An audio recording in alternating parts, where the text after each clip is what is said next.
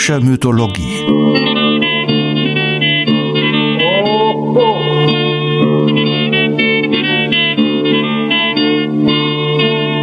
Helgas nützlicher Podcast.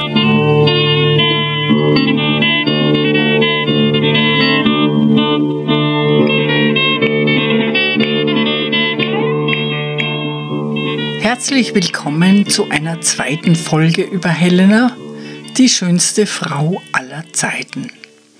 Wir haben gehört, dass sie die Tochter des Zeus war, eine Tatsache, die sie unangreifbar hätte machen sollen, aber zu schwer wog ihr Ehebruch einfach die Tatsache ausnützend, dass ihr Gatte auswärts zu tun hatte und mit dem schönen jungen Gast fliehen, noch dazu einen Großteil des ehelichen Vermögens zu stehlen und die kleine Tochter alleine zu lassen, das wurde selbst einer Tochter des Obersten der Götter nicht nachgesehen. Wir haben gehört, dass es eine einigermaßen komplizierte Vorgeschichte zu dieser Ehe gab, die Helena brach. Und jetzt befinden wir uns in der Situation, dass die allermeisten der griechischen Könige und Helden gezwungen waren, Tausende von Schiffen auszurüsten, um nach Troja zu segeln und die ungetreue Helena zurückzuholen.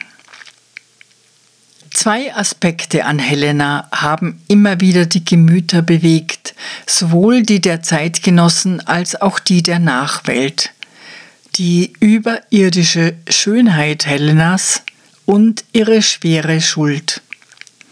Diese beiden Aspekte hängen natürlich zusammen, vor allem in der späteren Diskussion in christlichen Zeiten, in denen ja der Frau grundsätzlich die Schuld gegeben wird, wenn der Mann seinen Lüsten frönen will. Deshalb muss man die Frau auch einsperren und verhüllen und töten, wenn sie sich nicht beugen will, und wird ihrer trotzdem nicht Herr, weil man die Zusammenhänge verkennt. Die Schönheit ist in postantiken Augen suspekt, eine List der Natur, den Mann zu schwächen. Natürlich steht die Diskussion um Helena unter dem Stern der Misogynie, von Augustinus bis zur femme fatale, aber wir werden sehen, dass diese Diskussion in der Antike überraschend komplex geführt wurde, beginnend bei dem erstaunlichen Homer. Bei Helenas Schönheit ist weiter nicht viel zu interpretieren, sie ist unbestritten und wird immer wieder ehrfürchtig oder staunend erwähnt. Bekannt ist, dass die Griechen Schönheitsfanatiker waren, die schönsten Werke schufen und glaubten, dass ein schönes Inneres und ein schönes Äußeres miteinander in Verbindung stehen. Das schöne Gute, Kalos Kai Agathos, war also das höchste Ideal, die Verschränkung physischer Schönheit mit geistiger Vorzüglichkeit. Ich zitiere hier Auszüge aus einer Schrift Boccaccios von 1361, entstanden also in einer Zeit, in der man gerade begann, sich mit den antiken Schriften wieder auseinanderzusetzen. Boccaccio schildert, wie man sich der Schönheit Helenas quasi wissenschaftlich annimmt. Die griechischen Schriftsteller und später auch die lateinischen sagen einhellig, ihre Schönheit sei so hinreißend gewesen, dass man sie ganz sicher über alle andere Frauen stellen müsse. Selbst das göttliche Genie eines Homer, von anderen ganz zu schweigen, ermattete über die Aufgabe, sie angemessen zu beschreiben. Und viele andere große Maler und Bildhauer haben alle das gleiche Werk in Angriff genommen. Einer von ihnen war Zeuxis, der berühmte und beste Maler seines Jahrhunderts, der mit teurem Geld bezahlt all sein Genie und all seine ganze künstlerische Kraft aufbot, um Helena mit dem Pinsel darzustellen. Es kam ihm der Gedanke, es müsse möglich sein, sich aus vielen schönen Einzelformen ein Bild von Helenas göttlicher Schönheit zu machen und dies dem Betrachter zu zeigen. Er verlangte, ihm die schönsten Knaben und ihre Schwestern vorzuführen. Aus diesen wählte er wiederum die fünf schönsten aus und fasste deren Schönheit in eine Form zusammen. Doch bei allem, was ihm an Genialität zur Verfügung stand, ist es unvorstellbar, dass er mit seiner Kunst ein vollkommenes Bild von dem geschaffen haben will, was ihm vorschwebte. Wer konnte schon auf einem Gemälde, in einer Skulptur, mit Pinsel oder Meißel ihre fröhlich spielenden Augen darstellen? Die heitere Freundlichkeit ihres Antlitzes, ihr engelhaftes Lachen, ihr wechselndes Mienenspiel, das anmutig ihre Worte und Bewegungen begleitete. Immerhin tat er, was er konnte und hinterließ ein Bild himmlischer Schönheit der Sternenglanz ihrer Augen, die golden wehende Fülle des Haares, das sich neckisch hie und da auf die Schultern niederkräuselte, ihre muntere, süßtönende Stimme, das Spiel ihres zimtduftenden, rosenfarbenen Mundes, die strahlende Stirn, der elfenbeinerne Hals, der sich aus den heimlichen Wonnen der Brust erhob. Nicht zu verargen ist es den Griechen und Trojanern, dass sie um eine solche Frau schon so lange Krieg führen. Nun rufen wir Homer selbst an zum Zeugen für die Schönheit Helenas. Er verwendet keine Rosen und kein Elfenbein als Metaphern, sondern zeigt ihre Schönheit anhand der Wirkung auf andere, gemäß der uralten Theaterweisheit. Den König spielen die anderen. Homer legt den Beweis in wichtige Hände. Es handelt sich um den Hohen Rat von Troja, bestehend aus alten, erfahrenen, verdienten Männern. Nach Jahren des Krieges, des Blutvergießens und des Leides sitzen diese Männer abends am Skeischen Tor, als Helena vorüberwandelt. Sie sind immer noch so beeindruckt von ihr, dass sie zueinander sagen, nicht zu verargen ist es den Griechen und Trojanern, dass sie um eine solche Frau schon so lange Krieg führen. Euripides führt einen noch raffinierteren Beweis für die unwiderstehliche Schönheit Helenas. Menelaos ist nach Troja gekommen, um sich, koste es, was es wolle, Genugtuung zu verschaffen für seine Kränkung als Ehemann.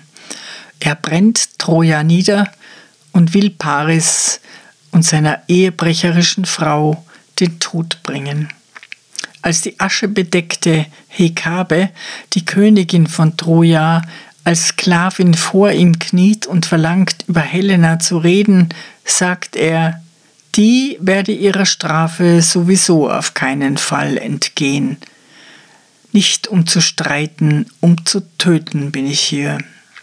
Aber, wie jeder Zuschauer des Euripides-Stücks wohl aus der Odyssee wusste, wird sich Menelaos mit Helena versöhnen und die beiden erwartet ein schönes Pensionskönigsdasein in Sparta. Wie es dazu kommt, erfahren wir aus Euripides Tragödie Andromache. Wir zitieren aus diesem Stück die zornige Anklage des alten Peleus gegen Menelaos, der seinen Achill ebenfalls an den Toren Trojas verloren hat. Er berichtet, was alle wissen. Die Troer gaben Helena in die Hand des Ehemanns, dass er sie töte.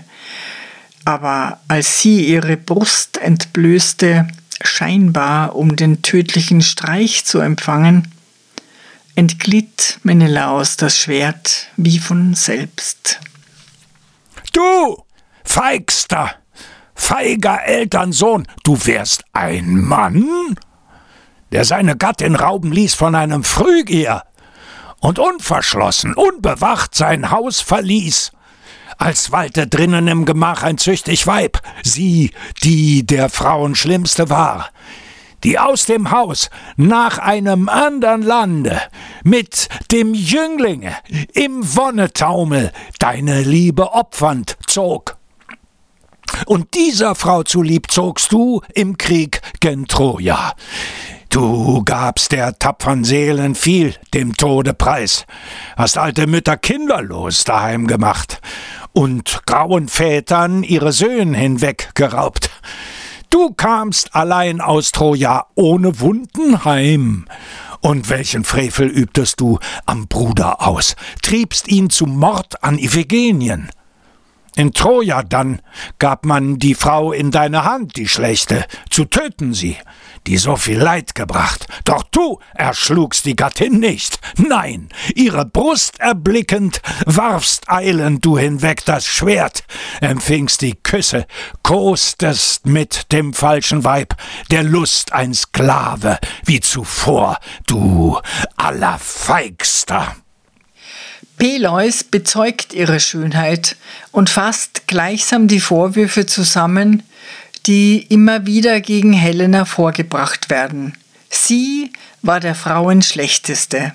Sie hat durch ihren Ehebruch unfassbares Leid über die Menschen gebracht und Tausende von Toten verursacht, Kinder zu Waisen, Frauen zu Witwen gemacht und zwei Völker beinahe ausgelöscht. Und damit gehen wir über zu dem zweiten Diskussionspunkt, der auch die Nachwelt ebenfalls nicht hat ruhen lassen, nämlich die Schuld Helenas. Dazu wenden wir uns zunächst einem weiteren Stück von Euripides zu, die recht bekannte und immer wieder gespielte Tragödie Die Troerinnen. Die Szenerie lässt sich grauenhafter kaum ausdenken. Troja ist niedergebrannt, die Bevölkerung besteht aus Leichenbergen und die wenigen Überlebenden warten auf die Sklaverei.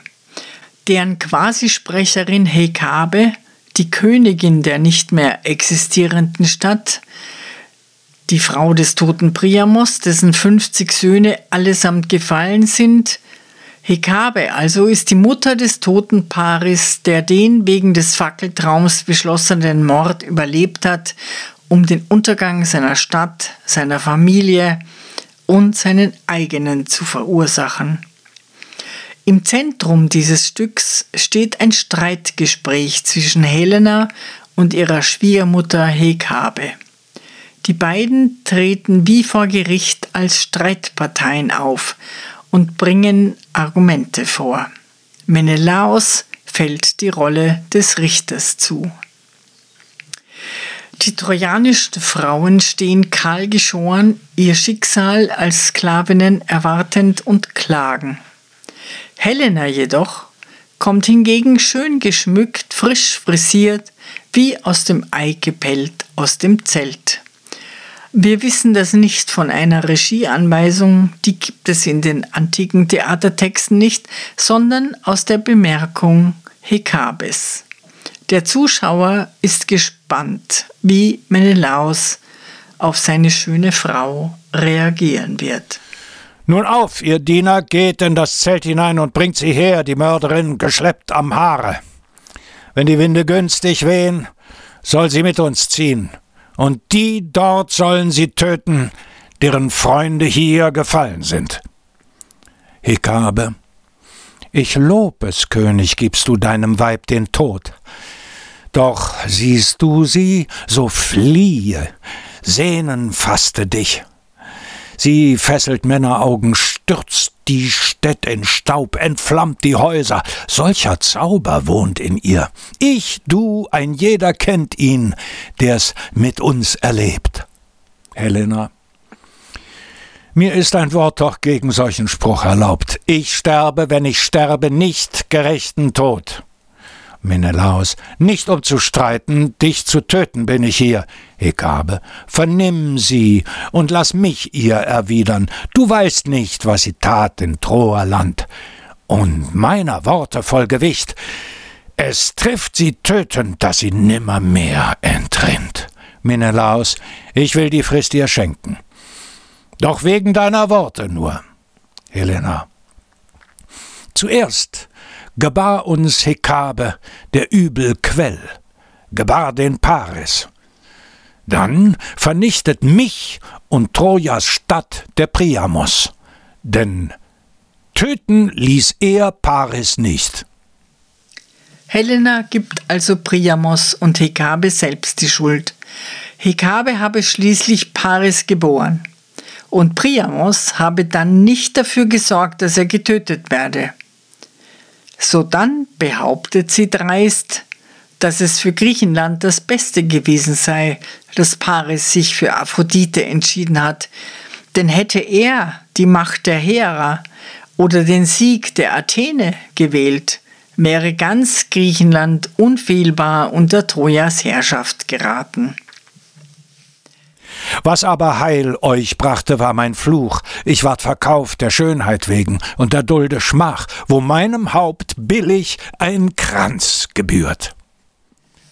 Hekabe beweist ihr die Absurdität ihrer Argumentation.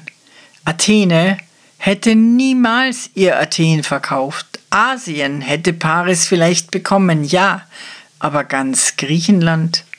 Und auf die Behauptung Helenas, sie sei von Aphrodite gezwungen worden, dem Paris zu folgen, erwidert sie kühl, dass Aphrodite sie dann wohl auch gezwungen habe, die ganzen Schätze ihres Mannes mitzunehmen. Und selbst wenn Aphrodite sie schon nach Troja hätte haben wollen, hätte sie die Macht gehabt, sie einfach zu versetzen. Oh, mache doch die Götter nicht zu Toren und beschönige nicht dein Verbrechen. Mein Paris glänzt göttergleich an Wohlgestalt. Da du ihn sahest, war zur Begierde dein Verstand, denn Aphrodite heißt uns alles Törichte und richtig heißt ihr Name Unvernunft. Ihn sahst du golden strahlend in den schönen Kleidern prunken und in Lust entbranntest du. Denn Sparta, wo du weiltest, bot dir weniges, von Sparta scheidend, hofftest du, der Troer Stadt von Golde strömend werde dir im Überfluss Genüsse spenden, weil des Gatten Haus dir nicht genügte, schwelgend deine Gier zu sättigen. Helena kann dem nichts entgegensetzen. Sie versucht noch eine Rechtfertigung, wobei sie ordentlich auf die Tränendrüse drückt. Sie habe den Krieg beenden wollen und habe oft unter Gefahr von Leib und Leben versucht, heimlich über die Mauern ins griechische Lager zu fliehen, aber immer sei es ihr missglückt und die aufmerksamen trojanischen Wächter hätten sie wieder eingefangen. Das kostet Hekabe nur einen Lacher. Sie habe fliehen wollen aus Troja ins griechische Lager das sei einfach gelogen und überhaupt, sie habe ihr Mäntelchen stets nach dem Wind gehängt. Als du darauf nach Troja kamst, auf deiner Spur die Griechenheere und der Speere Kampf begann, da preist du Menelaos, wenn ein Sieg von ihm verkündet wurde. Doch wenn die Troer siegten, war Menelaos nichts. Nur auf das Glück hinschauend folgtest du der Tugend nicht. Im völligen Gegenteil zu dem, was Helena zusammenlügt, stünde das, was wirklich geschehen sei. Sie selbst, die Königin Hekabe, habe Helena oftmals gebeten, zu ihren Griechen zu gehen und den Frieden herzustellen, aber Helena sei darauf mit keinem Wort eingegangen. Doch du verschmähtest dies, denn Paris Haus behagte deinem Übermut. Du wolltest angebetet sein von allen Troern. Dies war dir etwas Großes. Drum stets aufgeschmückt erschienst du, abscheuungswürdige. Helena verliert das Rededuell in allen Punkten. Sie kann nichts beitragen zu ihrer Rechtfertigung. Es bleibt das Bild einer gewissenlosen, schlauen, opportunistischen Egoistin, an der keine Faser Gutes ist. Aber dennoch bleibt sie Siegerin, denn wie schon erwähnt, der Zuschauer weiß ja, dass Menelaos sie allen Beteuerungen zum Trotz nicht töten wird. Sie allerdings weiß das nicht und hat Todesängste auszustehen. Der Schauspieler, der unter der Maske der Helena auftritt, hat also genug Material, um zu brillieren. Hekabe gewinnt das Rededuell mit Leichtigkeit, aber Helena behält die Oberhand. Hekabe wird als Sklavin enden wie Andromache, die treue Frau des edlen Hektors. Die reine Polyxena wird geopfert, aber Helena wird triumphieren, trotz der moralischen Überlegenheit der anderen Frauen. Ihre Schönheit macht sie zur Siegerin und wir wissen, dass Hekabe ihre Warnung, Menelaos werde ihren Reizen erliegen, in den Wind spricht. Zum Preis für Hellas töte die. Verrate nicht die Kriegsgenossen, die sie dir erschlug. Oh, gehe nicht an eines Schiffes Bord mit ihr. Die Troerinnen von Euripides ein grandioses Stück. Helena vermochte sich gegen Hekabe nicht zu verteidigen, dafür gab es aber andere Stimmen. Zuallererst ist hier die von Herodot geschilderte Version zu nennen, die von Euripides in seinem Drama Helena in Ägypten aufgenommen wurde. Hier schildert Euripides Helena völlig konträr. Nicht als egoistisches Unheil, sondern als eine liebende Frau, die viele Gefahren auf sich nimmt, um wieder mit ihrem geliebten Ehemann zusammenzukommen. Was sie aber mit der Helena aus den Troerinnen verbindet, ist die Intelligenz und der Wille, alles ihr zur Verfügung Stehende zu ihrem Vorteil einzusetzen.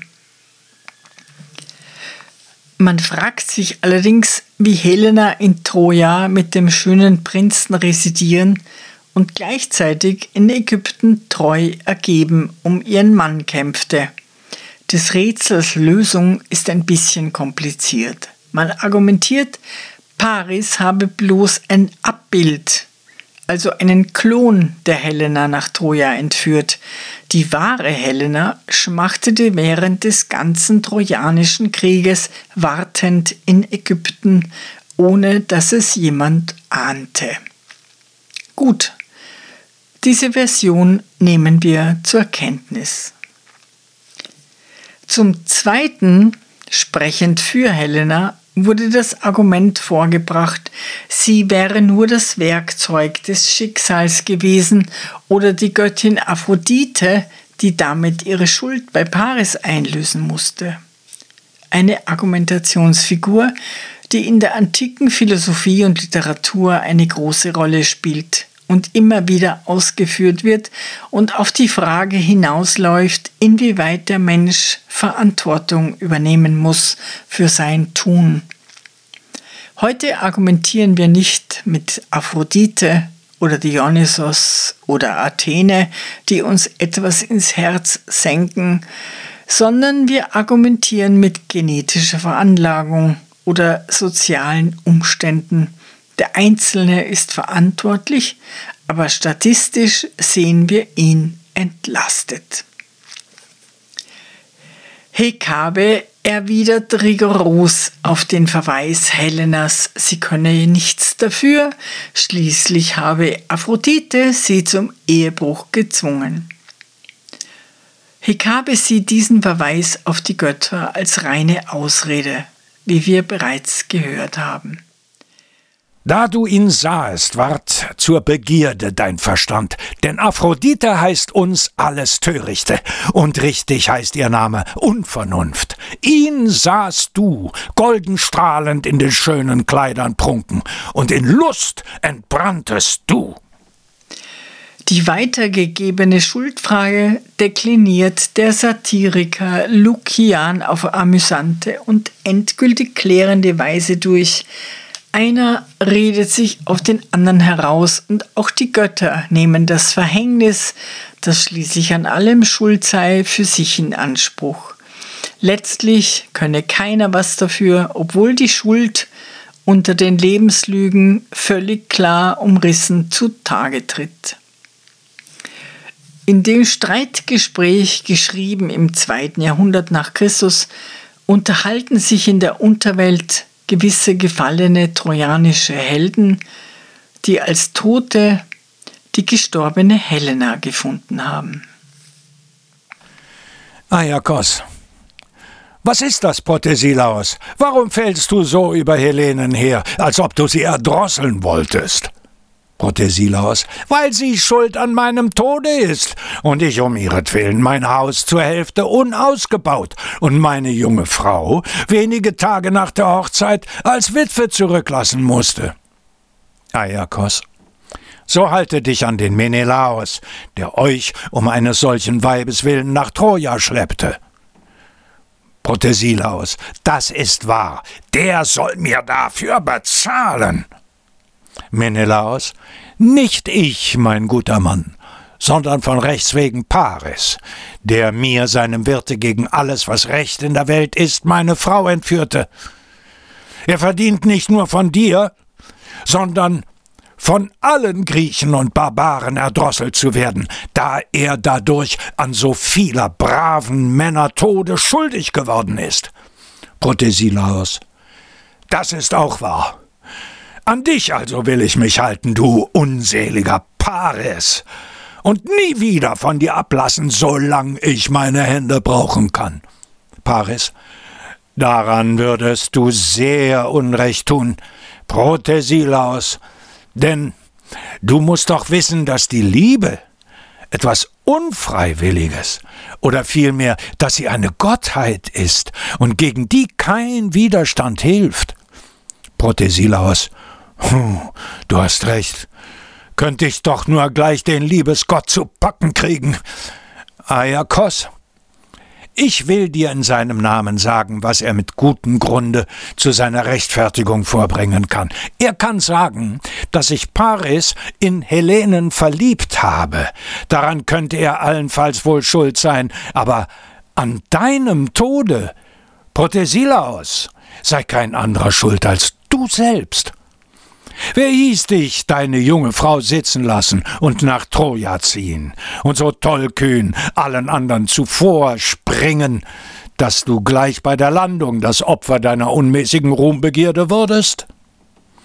Protesilaus, nun, Ayakos, so will ich mit noch besserem Grunde zu meiner eigenen Rechtfertigung sagen, dass nicht ich daran schuld bin, sondern das Verhängnis. Ayakos, wohlgesprochen. Was klagst du also diese unschuldigen Leute an? Noch eine dritte Argumentation ist interessant, die nicht nur bei Euripides auftaucht. Helena wäre nur ein vorgeschobener Grund gewesen. In Wirklichkeit hätten die Männer einfach Krieg führen wollen, und wären auf die Beute ausgewiesen, sie wären verführt worden von ihrer eigenen Mordlust und Gier nach Beute. Sie redeten sich nur auf Helena hinaus. Schon in der Antike wurde realpolitisch argumentiert, Troja sei eben reich und wichtig gewesen. Dieser Interpretation können wir doch tatsächlich sehr viel abgewinnen. In Aulis wo Agamemnon wie bekannt für günstigen Wind nach Troja seine Tochter Iphigenie opfert, rechtfertigt er sich gegen seinen besonneneren Bruder. Er könne nicht mehr zurück. Er müsse Iphigenie schlachten, denn sein Heer sei in der Begier auf Kampf nicht mehr zu bremsen. Er, Agamemnon, würde ja den Kriegszug gerne abblasen um seine Tochter nicht opfern zu müssen.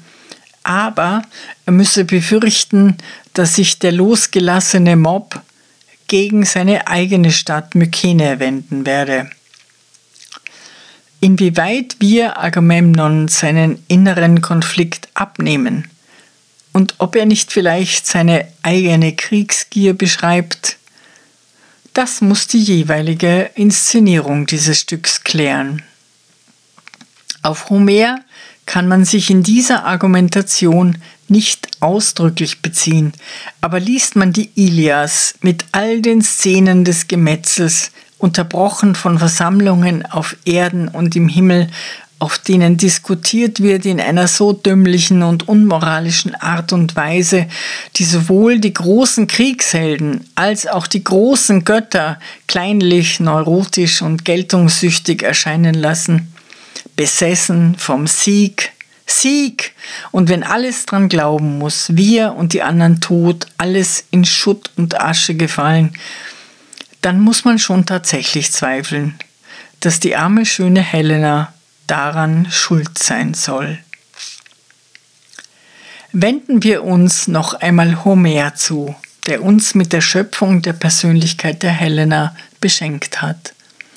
Alles, was im Nachhinein Kluges über Helena gedichtet wurde, ist schon bei ihm angelegt, vor allem die Widersprüche. Aber sind es Widersprüche, die Helena prägen, oder blanker Opportunismus? In der Odyssee wird in einer interessanten Szene Rückschau gehalten. Helena und Menelaos erinnern sich gemeinsam an die Mühen und Gefahren des Trojanischen Krieges. Sie kramen ihre Erinnerungen über Odysseus heraus, weil Telemach, der Sohn des Odysseus, zu Besuch ist. Helena stellt in den Vordergrund, dass sie Odysseus und die Griechen einst nicht verraten hat. Sie habe ihn als einzige sofort erkannt, als er als Bettler verkleidet nach Troja eingedrungen war, um die Stadt auszuspionieren. Helena erzählt. Und nachdem er die Schultern mit schlechten Lumpen umhüllet, ging er in Sklavengestalt zur Stadt der feindlichen Männer. Ganz ein anderer Mann, ein Bettler, schien er von Ansehen. Also kam er zur Stadt der Troer, und sie verkannten alle den Helden. Nur ich entdeckt ihn unter der Hülle und befragt ihn, doch er fand immer listige Ausflucht. Aber als ich ihn jetzo gebadet, mit Öle gesalbet und mit Kleidern geschmückt und drauf bei den Göttern geschworen, dass ich Odysseus den Troern nicht eher wollte verraten, bis er die schnellen Schiff und Zelte wieder erreichet, da verkündet er mir den Plan der tapferen Griechen. Man wüsste natürlich schon gern, warum Helena den tapferen Odysseus gebadet und gesalbt hat und wie Odysseus das fand. Schließlich verriet er ihr darauf die Pläne der Griechen und was ihr trojanischer Mann dazu sagte. Aber Menelaos, ihr ehemaliger und jetziger Ehemann, findet anscheinend alles großartig, was seine Frau anbetrifft. Jedenfalls hat Menelaos keine Zweifel an ihrer Version, dass sie in Troja nur gelitten habe und dass sie sich so gefreut hat, als endlich das Kriegsglück auf die Seite der Griechen wechselte. Helena setzt fort und schmiert Menelaos weiter Honig ums Maul. Laut wehklageten jetzo die anderen Weiber in Troja aber mein Herz frohlockte. Denn herzlich wünscht ich die Heimkehr und beweinte den Jammer, den Aphrodite gestiftet, als sie mich dorthin, fern vom Vaterlande geführet und von der Tochter getrennt dem Ehbett und dem Gemahle, dem kein Adel gebricht des Geistes oder der Bildung. Das Wort nimmt nun Menelaus, der bräunlich gelockte, und auch er erinnert an eine Kriegsepisode, die sie sogar gewissermaßen gemeinsam bestanden, wenn auch auf verschiedenen Seiten. Diese Geschichte ist zwischen den Eheleuten schon zur Anekdote erstarrt. Menelaos muss klar sein, dass Helena die Griechen verraten wollte, und das aus völlig freien Stücken. Das hölzerne Ross steht vor Troja, die Helden darin kampfbereit aufs äußerste angespannt. Ahnt Helena, dass darin die Helden verborgen sind? Sie kommt in Begleitung eines der tapferen Priamos-Söhne, ihr neuer Ehemann, seit Paris tot ist. Wenn sie es checkt, warum er nicht, Wenn Odysseus ihr von dieser List tatsächlich erzählt hat, dann bricht sie ihre heiligen Eide, denn sie hat ja geschworen, die Griechen nicht zu verraten. Warum wechselt sie jetzt die Seiten? Menelaos, der Ehemann, hat die Erklärung. Er führt ihren Verrat auf den Einfluss einer Gottheit zurück, die den Trojanern beisteht. Und das letztliche Misslingen schreibt er Athene zu. Naja, das sagt nur etwas aus über Menelaos und über die Lebenslügen, die er sich mittlerweile gezimmert hat. Es sagt nichts über Helena und natürlich nichts über irgendwelche Götter. Aber zurück zu dem hölzernen Pferd. Helena versucht mit allen Mitteln, dass die Griechen sich verraten, dann wäre Troja gerettet. Homer beschreibt ein unglaubliches Bild.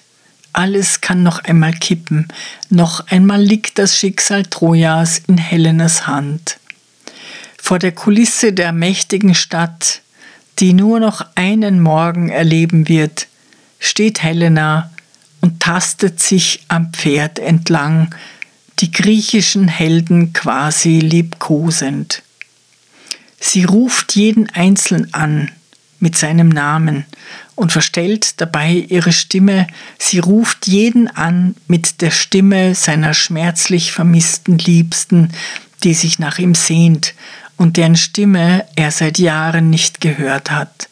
Was für eine psychologische Meisterleistung. Und dabei wünscht sie den Helden den Tod. Beinahe gelingt es ihr, nur der kluge Odysseus hindert vorausschauend seine Kameraden gewaltsam daran zu antworten und vor Sehnsucht auszubrechen. Dies alles erzählt Menelaos, nachdem er ihr nochmals bestätigt hat, dass er ihr alles glaubt.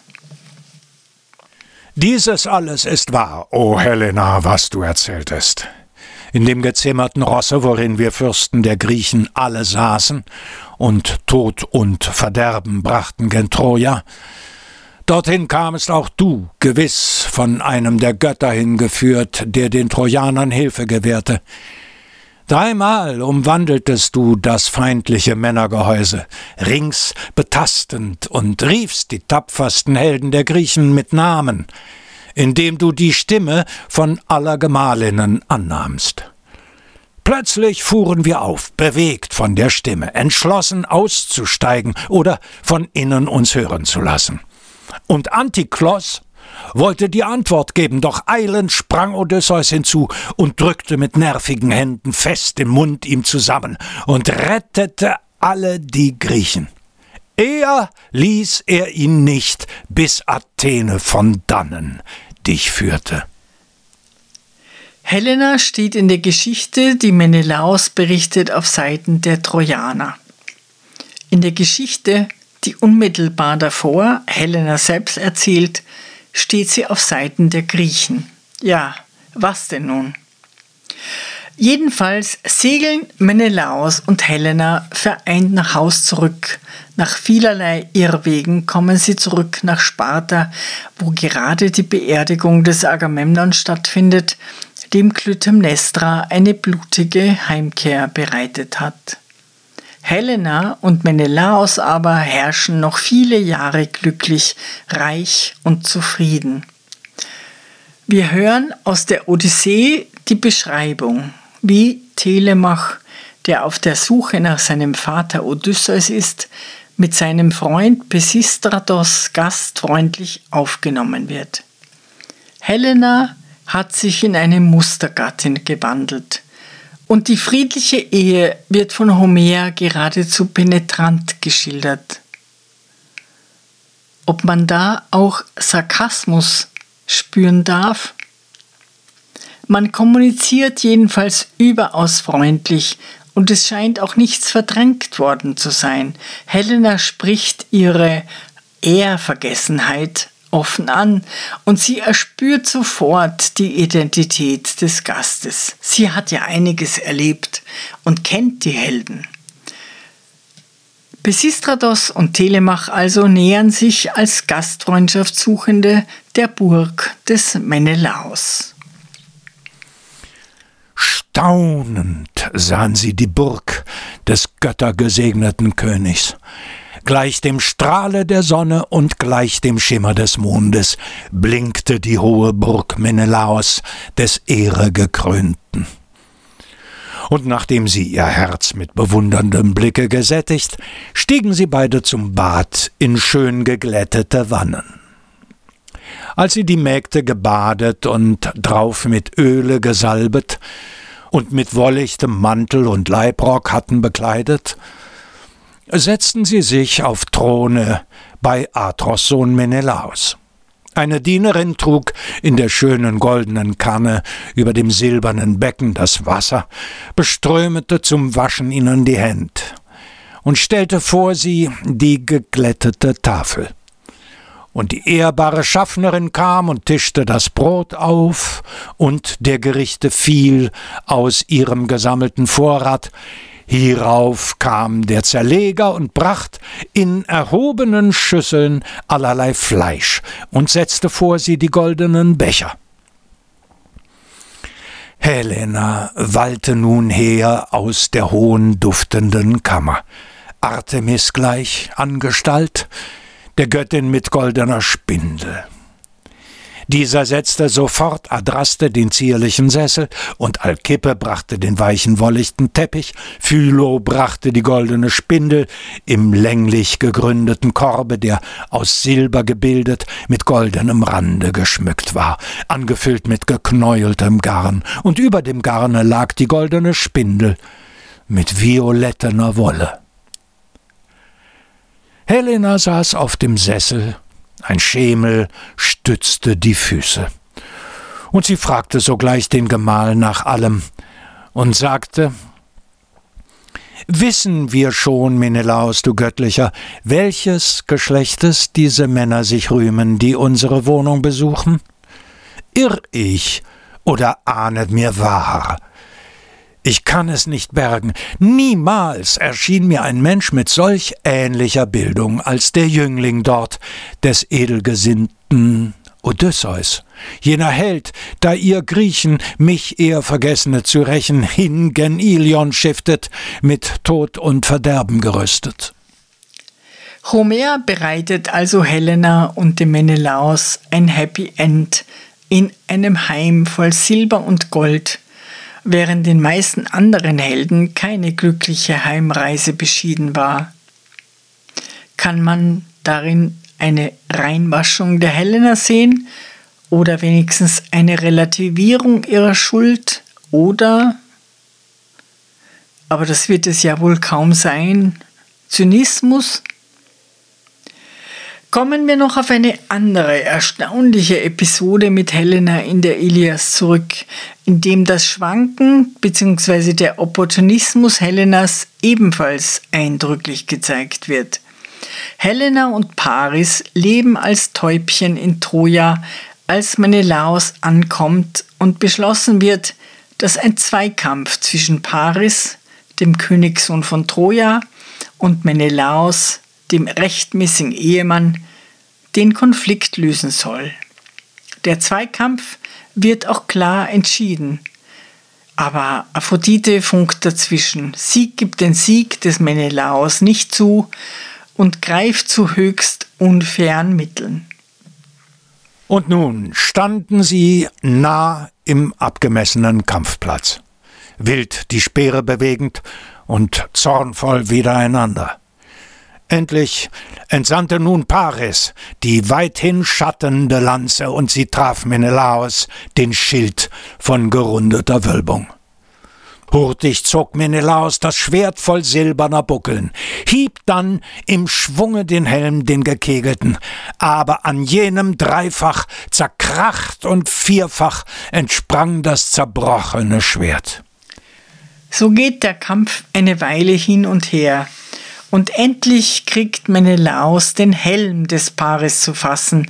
Doch als er zum tödlichen Streich ausholen will, um den Kopf vom Halse zu hauen, hat er einen leeren Helm in der Hand. Denn Aphrodite hat ihren Schützling einfach entrückt und Menelaos um seine Rache gebracht.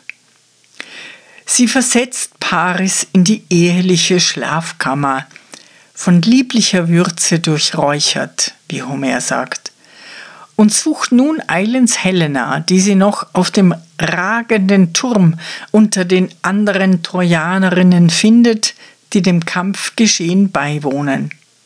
Und Aphrodite geht recht in der Annahme, dass Helenas Liebe zu Paris durch seine schändliche Niederlage gegen Menelaos merklich gelitten hat. Es entspinnt sich ein interessanter Dialog zwischen der schönen Aphrodite und der schönen Helena, die der Göttin ihre Verkleidung als wollekrempelnde Greisin nicht im geringsten abnimmt. Auch hier zeigt sich Helenas Klugheit oder Intuition, denn soweit ich sehe, wird den Göttern sonst ihre Verkleidung immer geglaubt, sei es Demeter im Hause des Keleos, Athene als runzlige Alte der Arachne gegenüber oder Hera als Amme der Semele. Helena zögert keinen Augenblick. Sie ist auch nicht im Zweifel. Sie zieht Aphrodite umgehend zur Rechenschaft. Sie beschimpft Aphrodite regelrecht, obwohl sie genau weiß, dass sie eine olympische Göttin vor sich hat. Und rät Aphrodite in ihrer Wut sogar an, es doch selbst bei Paris zu versuchen, wenn sie ihn so toll findet. Vielleicht nimmt er sie zur Frau, oder wenigstens als Sklavin. Schnell dann Helena suchend enteilte sie. Jene noch fand sie dort auf ragendem Turm, und umher fiel troische Weiber. Leis, ihr feines Gewand voll Nektarduft ihr bewegend, redete sie in Gestalt der wollekrempelnden Greisin. Komm, dich rufe dein Paris, mit mir nach Hause zu kehren. Jener ruht in der Kammer auf zierlichem Lagergestelle. Jene sprach's und erregt ihr das wallende Herz in dem Busen. Aber sobald sie bemerkte den lieblichen Nacken der Göttin, auch den Busen voll Reiz und die anmutstrahlenden Augen, tief erstaunt, staunte sie jetzt und redete also beginnend Grausame, warum strebst du mich nochmals schlau zu verleiten? Soll ich vielleicht noch weiter die wohlbevölkerten Städte Phrygiens oder der holden Mäonia-Städte durchwandern? Wenn auch dort ein Geliebter dir wohnt, der redenden Menschen, drum weil jetzt Menelaos den edlen Helden, den Paris, überwand und beschließt, mich heim, die Verhasste, zu führen, darum schleichst du mir jetzt so daher voll trüglicher Arglist. Setze zu jenem dich hin und verlass der göttlichen Wohnung, teile der Sterblichen weh und pfleg deinen Paris mit Sorgfalt, bis er vielleicht zum Weibe dich aufnimmt oder zur Sklavin. Peng, das hat gesessen. Helena weigert sich schlicht, zu Paris mitzukommen, muss aber den Drohungen der Göttin schließlich nachgeben. Aphrodite stellt ihr einen Sessel hin gegenüber von Paris, sie muss sich setzen. Aber dann demütigt sie ihren Paris trotzig nach Strich und Faden. Sie freut sich nicht, dass er dem Tode entronnen ist, vielmehr wünscht sie sich, er wäre tot auf dem Kampfplatz geblieben. Paris lässt sich auf keinerlei Diskussion ein. Er hätte auch keine Argumente. Und die Szene endet mit Versöhnungsex. Helena setzte sich drauf und schalt den Gemahl mit den Worten Kommst du vom Kampfe zurück? O lägest du lieber getötet dort vom gewaltigen Manne, der mir der erste Gemahl war. Ha! Du prahltest vor dem, den streitbaren Held Menelaos weit an Kraft und Händen und Lanzenwurf zu besiegen. Geh denn nun und rufe den streitbaren Held Menelaos, wiederum zu kämpfen im Zweikampf, aber dir rat ich, meide den Held Menelaos, dass nicht seinem Speer du erliegest. Aber Paris darauf antwortete, solches erwidernd, Frau, lass ab, mir das Herz durch bittere Schmähung zu kränken. Komm, wir wollen in Lieb uns vereinigen, sanft gelagert, denn noch nie hat also die Glut mir die Seele bewältigt, als ich an jetzt ihr glühe, durchbebt von süßem Verlangen. Sprach's und nahte dem Lager zuerst. Ihm folgte die Gattin. Wir stellen fest, Helena überschreitet Grenzen und zwar in unerhörtem Ausmaß. Und wir stellen fest, dass Homer es vermeidet, sich klar zu ihr zu äußern. Er hält es in der Schwebe, was man von ihr denken mag und wie man sie interpretiert. Das ist durchaus untypisch. Zwar sind seine Figuren nur in den Nebenrollen makellos, insbesondere die Hauptfiguren haben dunkle bis pechschwarze Flecken, aber er unternimmt es stets, ihre Motive sauber darzulegen auch wenn er ihr Tun nicht billigt. Und Homer hält sich mit Werturteilen durchaus nicht zurück. Es ist für uns tatsächlich schwer durchschaubar, was Helena eigentlich will. Billiger Opportunismus wäre, wie angedeutet, eine Erklärung. Die Liebe zu Lust und Luxus und das Vertrauen darauf, dass etwas Lippenstift und High Heels sie jede Situation durchstehen lassen. Da ist ja sicher etwas dran. Aber es ist noch etwas anderes, was ihre Faszination ausmacht. Ich gehe davon aus, es ist das Bewusstsein darüber, was mit ihr geschieht, und ihre Wut über ihre Hilflosigkeit, die wir so gut nachvollziehen können. Sie sagt bei Euripides, ich ward verkauft, der Schönheit wegen. Sie versteht durchaus, dass sie ein Objekt ist, dass sie als Frau über keine genuine Macht verfügt, dass ihre Schönheit zwar wirkmächtig ist, aber dass sie nicht alleine darüber verfügen kann. Andere benützen sie und ihre Schönheit kann auch gegen sie verwendet werden. Und sie wirft Aphrodite zu Recht vor, von ihr missbraucht worden zu sein. Und zu Recht befürchtet sie, dass Aphrodite sie verwenden könnte, um ihre nächste offene Rechnung mit irgendjemandem zu begleichen. Sie weicht nicht aus in die absolute Tugendhaftigkeit bis zur Selbstaufgabe, wie es die Norm vorschreibt, wenn eine Frau sich Ruhm erwerben wollte. Penelope oder Andromache sind ehrenwert, aber interessant ist Helena.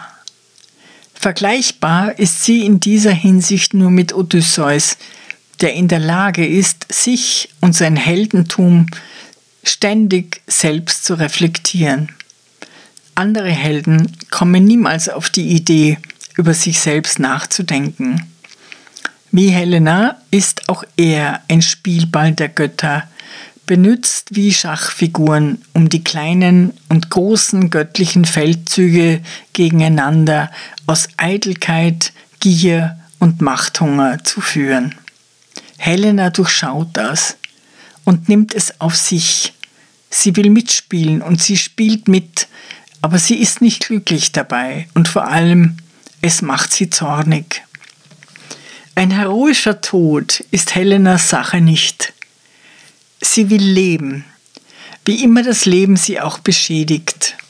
Geboren aus Gewalt, entführt wegen ihrer Schönheit als Kind, einige Quellen wissen von einem Kind von Theseus, überfordert von den Männern, die die Regeln für ihre Hochzeit arrangieren, ausbrechend mit dem schönen Prinzen und sich gleichzeitig ausliefernd. Von nun an wird sie zu niemand gehören oder zu beiden, den Griechen wie den Trojanern. In Troja findet sie keine neue Heimat. War ihr Menelaos schon unterlegen gewesen? Homer zeigt es lustvoll deutlich in ihren Gesprächen. Helena ist immer schneller von Begriff als ihr Mann. Immer erkennt sie die Zusammenhänge früher. Sie hat aber gelernt, ihm das Gefühl zu geben, dass er der Überlegene ist. Göttlich nennt sie ihn. Ist sie auf ihr Alter vorsichtig geworden oder bitter oder zynisch? Auch Paris war ihr nicht ebenbürtig. Mit ihm konnte sie sich nicht austauschen und er weckte schreckliche Aggressionen in ihr. Mit Odysseus vielleicht, das wären Gespräche auf Augenhöhe. Aber den hat sie nur einmal gebadet und die Pläne aus ihm herausbekommen. Und darauf hat sie es noch einmal andersherum probiert und wollte wieder Troja retten. Ist ihr nicht gelungen. Sie hat nur Asche produziert, Tod und Elend. Und zynischerweise sich selbst gerettet. Wie fremd und unverstanden sie in Troja war und wie einsam, das lässt uns Homer ahnen, als der tote Hektor, der große edle Held der Trojaner, geehrt wird. Eines der Schlaglichter, die uns Homer auf Helena gönnt, ohne dass wir sie wirklich erkennen können. Eine Frau, die durchschaut, eine Frau, die rebelliert, eine Frau, die aber letztlich resigniert. Ringsum wird Klage erhoben um den geliebten Hektor, den Toten, und auch Helena spricht letzte Worte über ihren Schwager. Der ist unverdächtig, sich von ihrer Schönheit korrumpieren haben zu lassen. Er scheint Helena einfach gern gehabt zu haben. Endlich erhob von ihnen auch Helena klagend die Stimme. Hektor, O trautester Freund, geliebt vor des Mannes Gebrüdern, tot ist auch mein Gemahl, der mich gen Troja geführt, das Land meiner Väter verlassend, o wär ich zuvor doch gestorben. Nimmer indes entfiel dir ein böses Wort, noch ein Vorwurf, ja wenn ein anderer im Hause mich anfuhr, seien es die Brüder oder die Schwestern des Manns oder die stattlichen Frauen der Brüder, immer besänftigtest du und redetest immer zum Guten. Durch dein freundliches Herz und deine freundlichen Worte, drum bewein ich mit dir, mich Elende, herzlich bekümmert. Denn kein anderer noch in Trojas weitem Gefilde ist mir Tröster und Freund. Sie wenden sich alle mit Abscheu. Weinend sprach sie's. Priamos aber der Greis begann im Gedränge des Volkes, Bringt nun Holz, ihr Troer, vom Walde zur Stadt. Jener sprach's. Da bespannten sie schnell mit Stieren die Wagen, führeten dann neun Tage zur Stadt unermeßliche Waldung. Aber nachdem zum zehnten die leuchtende Eos emporstieg, trugen sie weinend hinaus den mutigen Hektor, legten ihn hoch auf der Scheiter Gerüst und entflammten das Feuer.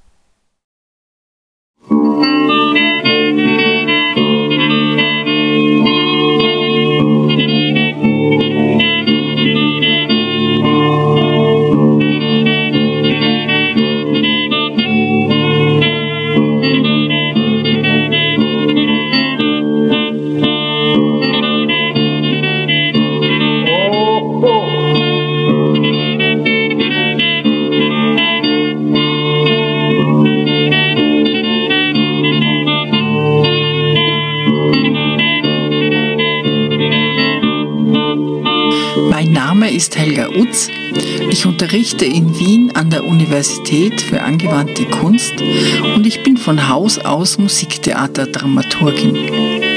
Meine Studien im Bereich der Mythologie und das Interesse daran rühren sicherlich von der Oper her. Jedes Mal, wenn man über einen Stoff oder eine Konstellation am Theater erforscht, stößt man auf die Antike. Deshalb möchte ich auch die griechische Mythologie nicht unbedingt isoliert betrachten, sondern immer wieder Beispiele bringen, die Gedanken oder Formen fortführen und mein Wunsch ist dazu beizutragen, dass man reicher wird, indem man lernt, Verbindungen herzustellen. Die Musik stammt von Kostas Bezos, geboren 1905 in einem kleinen Dorf in der Nähe von Korinth, einem politischen Journalisten, Cartoonisten und begnadeten Musiker. Bezos starb 1943 unter der deutschen Besatzung an Tuberkulose. Die Aufnahme von Kostas Bezos und seiner Gruppe entstand 1930 für Shellac in Athen. Ich bedanke mich bei Art Feder in Darmstadt, der die Texte so schön einspricht, und bei Patrick Bischei und Michael Erhardt, die ihn aufnehmen, sowie bei Jörg Behrens in Hamburg, der unseren Podcast daraus herstellt. Ich freue mich, wenn ihr unseren Podcast abonniert und weiterempfehlt und wir uns bald wieder hören. Eure Helga Utz. Περνά από πυρένα από πίσω στη στρατόνα. Βαρέσαν μα βαρέσαν μα καστινή να πω από πυρένα από πίσω στη στρατόνα. Βαρέσαν μα βαρέσαν μα καστινή πόγα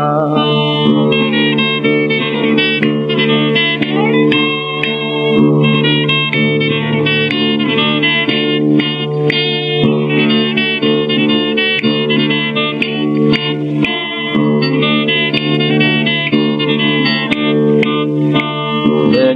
zbavení náš baťoň sme dokúpio. Nerivni mu, nerivni mu, zmúľaš to ruko. Vení náš bavení náš baťoň sme dokúpio. Nerivni mu, nerivni mu, zmúľaš to ruko.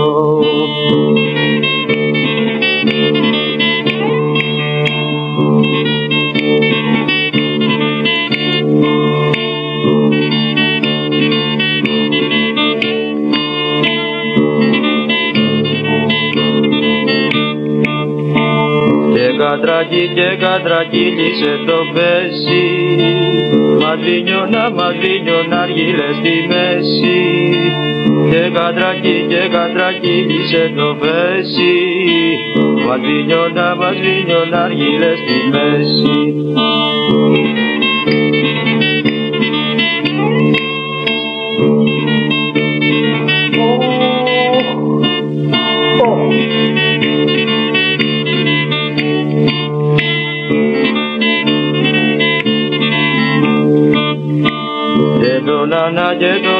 τον ανάβει Κυριακούλα. Ρε που τα γύρα και τσιγάριες στη ζούλα. Και τον ανά και τον ανάβει Κυριακούλα. Ρε που τα λίρα και τσιγάριες στη ζούλα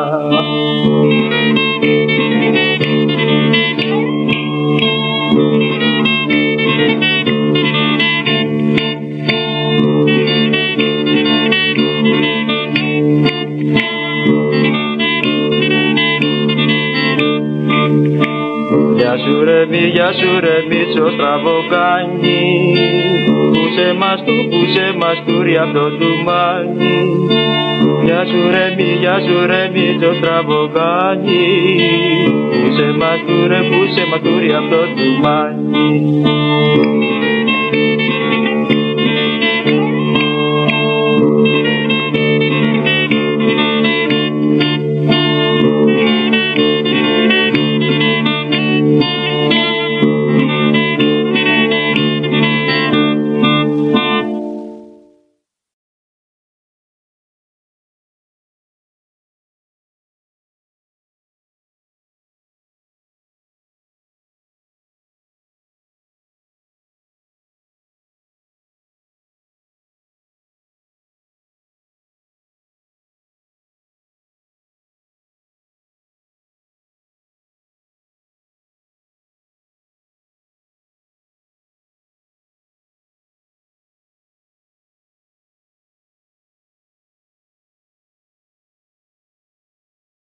Der Vogel am Fensterbrett macht Krach, ich wiederhole.